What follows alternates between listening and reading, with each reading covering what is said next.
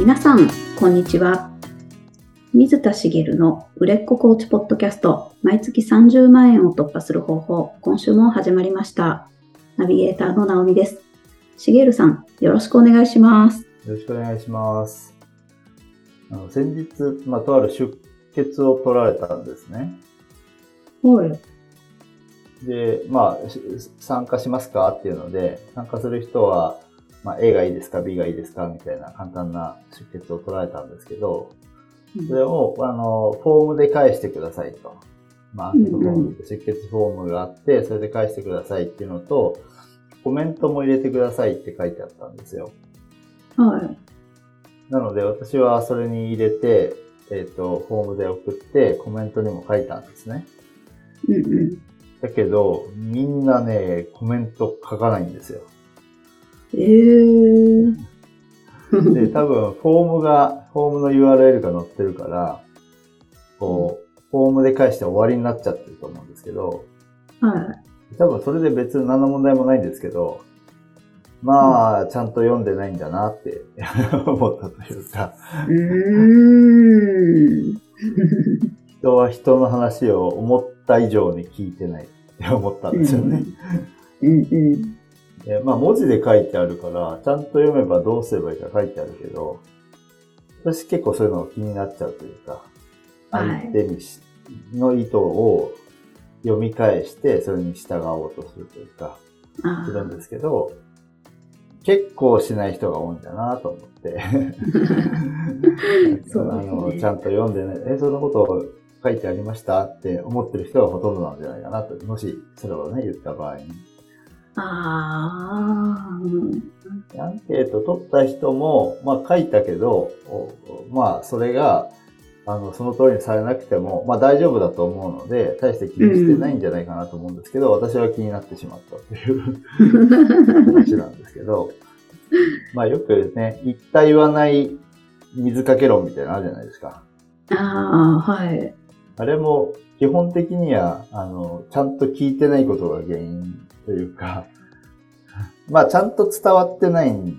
ですけど、うんその、意図した通りに伝わってないパターンもあるし、言い間違いもあったりするとかあるあると思うんですけど、基本的には言ってるけど聞いてないがほとんどだ気がしちゃうんですよね。ああ、そう言われると、ちょっと納得しちゃいますね。だから聞いてないなって自分が思った時にそれを信じるのは良くないなと思いました。あ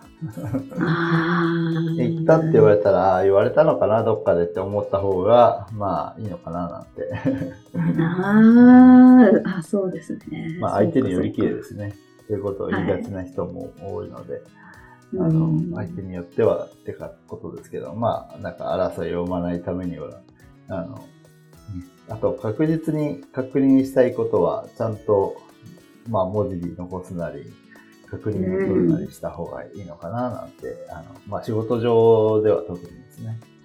うん思いましたけど、なんか思ったほど聞いてないんだなと思った出来事でした。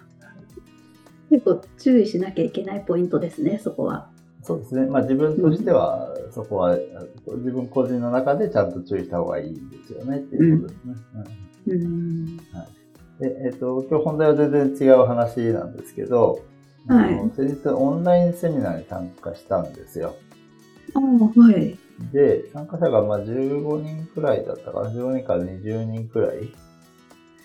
で、えっ、と、こう途中で、まあ、質問があればみたいなことを講師の人が何回か言われたんですけど、まあ、途中で質問される方は結局いなくて、まあ、最後、質疑応答みたいなちょっとあったみたいな感じなんですけど、うんこう、なんていうんですかね。あの、講師との距離がその間に全く縮まらなかったなと思ったんです。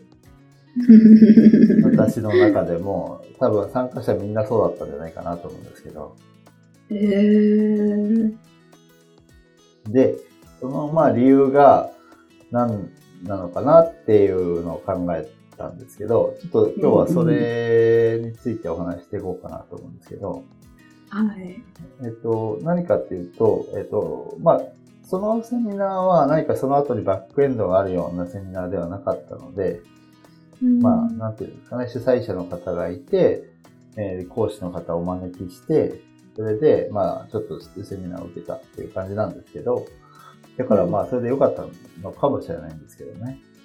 あの、私たちがセミナーやるときって、まあ、基本的にはフロントエンドセミナーじゃないですか。はい。なので、フロントエンドセミナーでやりたいことって何かっていうと、こう、クライアントさんとの距離を詰めたいんですよね。ああ、そうですね。はい。その、コーチングを受けてもらいたいとかっていうときに、コーチの人となりを知ってもらって、親近感を、うん、まあ、感じてもらったりとか、あ、この人だったらっていう、こう、その、コーチング受ける目的とは別に、うん、このコーチと近くなれるのはいいことだなと思ってもらうとか、そういう人との距離を詰めるっていうのがすごい大事なんですよね。うん、で、一つ、あの、言われるのが、その時間に比例するってよく言われるんですけど、はい。あの、同じ時間を過ごしたら、例えば1時間過ごしたのと2時間過ごしたので、2時間過ごした方が一緒に過ごした時間が長いほど、ちょっとの距離が縮まると。うん。まあ当たり前な気がしますよね。はい。うん。1回だけ会った人と100回会った人と100回会った人の方が当然親しくなる可能性は高いじゃないですか。はい。うん。まあ100回も会ってると、より距離が遠くなる場合もあるかもしれないですけど。なので、あの、その距離を詰めるための時間を確保するっていうのが、とても大切なことの一つなわけですけど、フロントセミナーって。はい、それがオンラインだと、リアルよりもやっぱり時間がかかるなっていうのは体感であるんですよね。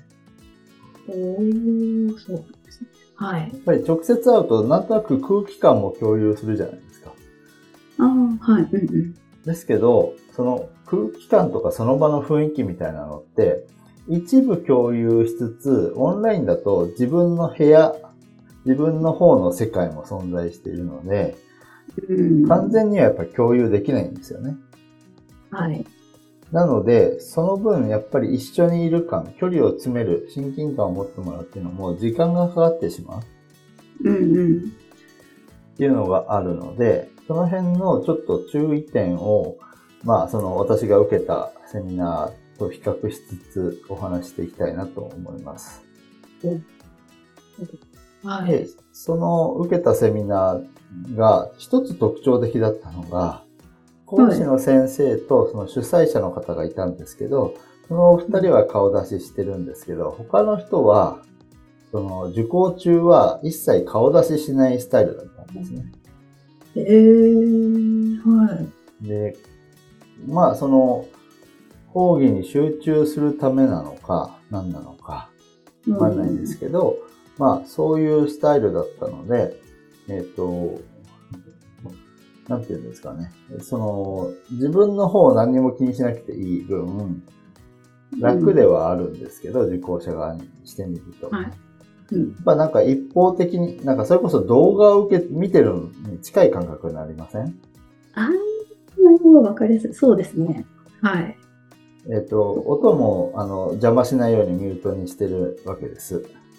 あ、自分の音を参加者は。そう。はい、で、質問がある時だけ、まあ、顔出しもして、あの、音も出して、みたいな感じだったので、あの、顔をずっと隠し続けてるわけじゃないんですけど、受けてる間は基本的に顔出ししなかったので、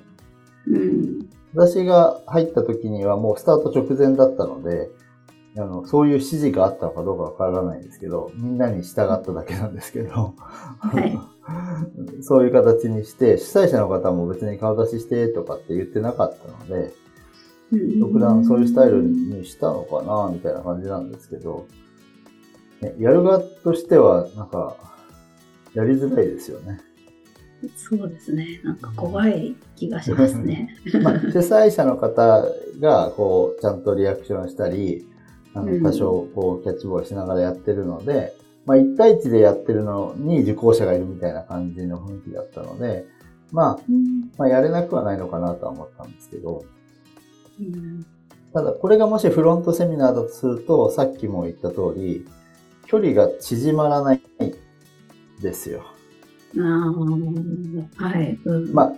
全く縮まらないかというとそうじゃないですよね。例えば、あの、YouTube を見ていて、その、うん、勝手にその YouTuber に親近感を覚えたりすることもあるじゃないですか。はい。うん、なので、あの、セミナーを受けてる、その、受けることによって、まあ、一応場の共有はしてるし、その、親近感を覚えなくもないですけど、でもあんまりやっぱり縮まらない。うん、そうですよね。で、これの、その、なんでかっていうと、やっぱり顔出しをこちらがしないことによって、うん、やっぱり心理的に、なんていうのかな、半分以上、自分の世界でいられる感じがしちゃう。うん。自分の世界と講師の人が喋ってる世界が別世界で、それが一点によって繋がってるぐらいの感覚になっちゃっていて、うんうん、顔出しするとこちらも見られる意識があるから、好き勝手お菓子を食べたり食事をしながら見ることはできないけれども、うん、まあ結構夜の時間だったので、もしかしたらそのスタイルで食事してた人もいるかもしれないし、いても、普通に聞けちゃうような状況だったわけですよね。はい。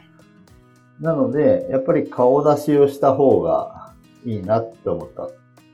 ことなんですけど、これって、実は私分かってないので、一般常識的にどうなんですかね。一般常識的にっていうのは？まあ、オンラインセミナーなんて、まあ、せいぜいここ10年もないぐらいで、特に一般的になってきたのって、まあ、コロナで、その、ズームとかそういったオンラインミーティングなんかも当たり前になってきた、ここ5年ぐらいの話だと思うんですけど、うん、じゃあセミナーやりますって言った時に、受講者に顔出しさせるの？っていうような、そんなセミナーなんだって思われるような常識外のことなのか、普通のことなのかっていうのが、あんまり私分かってなくて、実は。はい。どうなのかなっていうのは分からなかったんですけど、それがもし、その、あまりに警戒心を抱かせてしまうような行為なんだったら、まあ考えた方がいいのかもしれないですけど、まあそうでないんであれば、顔出しをもともとマストにした方がよくて、うん、で、しかも、それを、こう、事前にちゃんと告知しておく。うんうん、セミナーに、を受けるにあたっての注意事項で、あの、顔出ししてもらうこと、それからまあ発言するときもあるので、その時は音を出してもらうとか、うん、であとはその、やっぱり集中できる環境を作っておいてくださいっていうのは結構大事だなと思ったんですよね。はい、セミナーに集中しなくてもいいような環境にしておくと、どうしても、その、そっちに気を取られちゃったりとか、で、よくあるなと思うのが、うんお子さんがいらっしゃる方が家で受けるときに、子供が入ってきて、ちょっと子供の相手をしなくちゃいけなくなるみたいな。うん。ちょっと仕方がないと思う反面、リアルのセミナーだったら子供連れてこないでしょって思うんですよね。うん、そうですね。だからその分オンラインで気軽に受けれちゃってるんですけど、その気軽さが、その、なんだろう、フロントセミナーにしたときに、あの、講師との距離を詰めづらくなる一因になりそうなので、あの、うん、要は他の障害を取り除いて集中する環境を作って受けてくださいねっていうのはある程度、まあ、事前に言っておく方がいいかな。当日言うと遅いのでね。うん。え、顔出しありだったら受けなかったのになんていう人がいたら、うん、その日はその顔出しなしを許可せざるを得なくなっちゃうとかってこともあるので、はい、事前に、えっ、ー、と、受けるときは顔出しありでとか、あの、うん、他のことが気にならない集中できる環境を用意して受けてくださいみたいなことを伝えた方がいいんじゃないかなというふうに感じたんですね。これがやっぱりオンラインだと、あの、リアルだと来てくれるので、その、セミナー会場の中に、まあ、ある種閉じ込められるじゃないですか。うん。なので大丈夫なんですけど、オンラインだと、まあ、家で受ける人が多いと思うので、ある程度自由になっちゃう。うん、っていうところ。まあ、人によってはその、なんだろうな。移動しながら受けちゃうような人もいるじゃないですか。ああ、はい、うん。フロントセミナーでそれは許可しないでほしいんですよね。おーうんなんかこう、聞くだけ聞きたいから、ちょっとその時間移動してるんですけど、みたいなこと、事前に言ってくれる人はまだいい方で、あうん実は今電車の中なんですよ、みたいな。どんな体勢で受けるの？みたいな。で、そういう人にはもうちゃんと時間を作れないんだったら受けなくて結構ですぐらいのつもりでいいと思っていて、やっぱうんりそれだけ価値があると思ってもらう人にやっぱ受けてもらう。そこでもやっぱり、あの、バックエンドにつながるかどうかの線引きができると思うので、ちゃんと、あの、集中できる環境を用意し、ご自身で用意して、あの、受け望んでくださいねっていうのは伝えておくべきかなとうん思います。そうですね。うんで、えっ、と、もう一つあったのが、参加者の人数なんですけど、はい。まあ、そのセミナーに関しては別に先ほども言ったようにフロントセミナーじゃなかったのでいいんですけど、フロントセミナーをやるには、まあ15人から20人くらいっていうのは人数が多すぎる。で、思ったのが、その、もし会場で15人、20人ぐらいだったら、質問って言われた時にパッと手を挙げて聞けるなと私でも思うんですけど、オンラインで途中で質問ありますかって言われた時に、しかも、その顔出しもしてない状態から、顔出しして、あ、いいですか？っていうのって、ハードルが結構、ものすごい上がってしまって、本当ですね。はい。なんか急にカットインするみたいな、聞かれてるのに、質問あればって聞かれてるのに、急にその、その会場に割り込んだ人みたいに感じちゃって、うん。ハードルが高かったんですよ。はい。うん。で、最後のまあ質問の場ではいろいろ質問が多少出たんですけど、まあ、それの一つの原因が、そのまあもちろんね、その、一番は顔出ししなかったってのもあるんですけど、人数が多くて、講師の人が喋って、その受講者が聞くっていう感じになってしまっていたのが、まあ理由かなという感じがしていて、うん。なんだろうな、コミュニケーション、キャッチボールができるっていうことって大事。あの、要は、同じ空間にいて距離を詰めていくみたいなことが目的の一つになるので、フロントセミナーの場合は。はいな。ので、その、人数が多いとダメなんですけど、うん。まあ、リアルセミナーだと、まあ、10人ぐらいまでは許容できるかなと。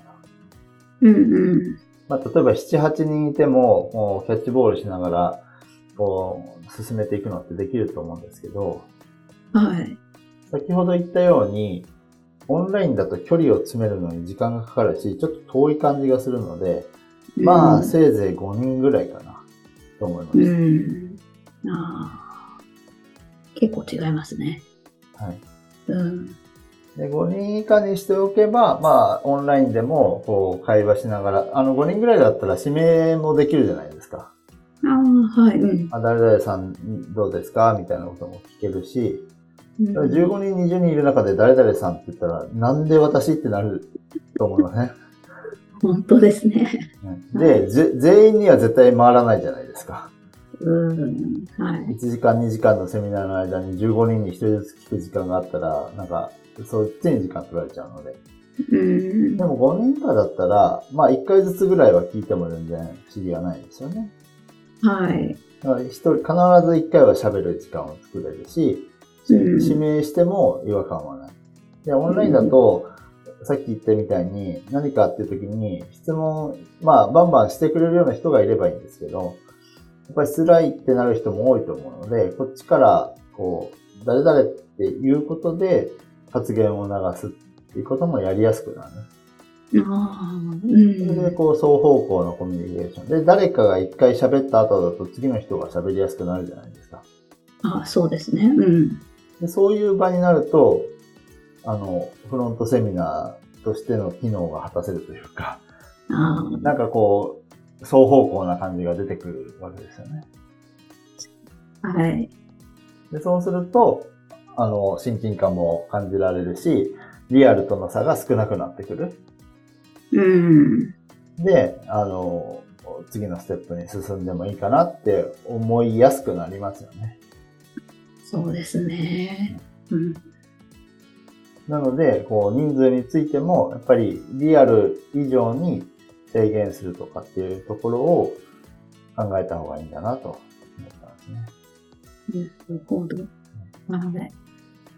という、まあ、大きく言うと、今2点言った形なんですけど、まあ、今日お伝えしたいのは何かっていうと、フロントセミナーをやるにあたって、リアルとオンラインを同じに考えちゃダメですよって話ですね。ああ、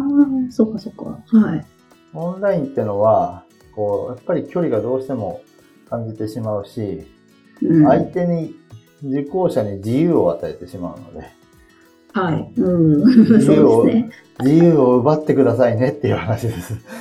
ああ、本当ですよね。そう、自由を奪ってセミナーに集中してもらう、セミナーにきちんと参加してるんだっていう意識を本人に強く持ってもらうようにしないと、ただ、こう、流れていく受け方をしてしまうような人が増えてしまって、うん、結局その自分の時間の無駄になりかねない。うん。全然次に進む人がいないんだけど、リアルだったら必ず、まあ何割かはいるのに、オンラインだと全然っていう人も中にはいるかもしれないんですけど、うん、まあ、その、実はその受講者の質じゃなくて、はい。受けるものの違いが出てるのかなというか、うん、質という言い方をするんだと、同じ人でもオンラインだと受講者の質が下がるんですよってことですね。なるほど。はい。私がセミナーを受けに、リアルセミナーを受けるときは、受けに行くんだって、ね、移動もするし、その会場に入るし、うん、受けるっていう雰囲気が出てくるけど、オンラインだと、パッとネット開いて、つなぐだけでつなげちゃうので、うん、まあ、スマホで受けるなんて人もいるじゃないですか。ああ、はい。気軽にスマホで受けれるみたいなのと、その、同じ人でも参加者の質が低い人になりかねない。ので、それを、こう、できるだけリアルに持っていくように、あの、工夫が必ず必要なので、そのオンラインとリアルを、そのちゃんと区別して、オンラインを特に意識して取り組んでくださいというお話ですね。うんそうですよね。あの質問が出にくいって言ってる時点で、もう距離感がすごい開いてる、そのリアルとオンラインの違いがめもう明らかですね。そうなんですよね。あで、こう、同じ場にいると、あの、終わった後に質問に来るような人もいるじゃないですか。ああ、はい。その場で聞けよって思うんですけど。でも、オンラインだと終わった後に質問ってできないくないですか？ああ、そうですよね、うん、終わったら切っちゃうので。はい。そういう意味ではな、なんていうかな、終わった後にフリータイムを設けるみたいなのもありかもしれないですよね。ああ、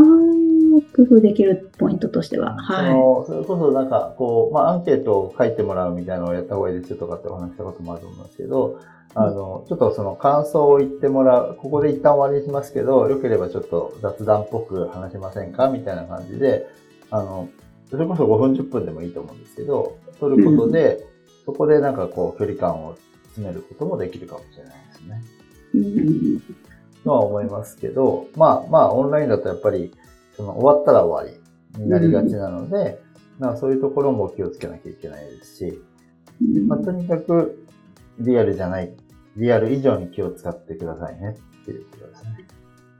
ちょっと気を使って、その距離を詰めに行こうとするモーションが増えるだけでも全然変わってきそうですね。そうですね。うん、まあそれをやって、ようやくオンラインがリアルに近づくかどうかぐらいな感じなので、うん、まあスタート地点がもしかしたら低いかもしれませんよっていうことは意識しておいた方がいいかもしれないですね。注意ですね。わかりました。ありがとうございます。ありがとうございます。それでは最後にお知らせです。売れっ子コーチポッドキャスト、毎月30万円を突破する方法では、皆様からのご質問を募集しております。コーチとして独立したい、もっとクライアントさんを集めたい、そんなお悩みなどありましたら、しげるさんにお答えいただきますので、どしどしご質問ください。ポッドキャストの詳細ボタンを押しますと質問フォームが出てきますので、そちらからご質問をいただければと思います。それでは今週はここまでとなります。また来週お会いしましょう。しげるさん、ありがとうございました。ありがとうございました。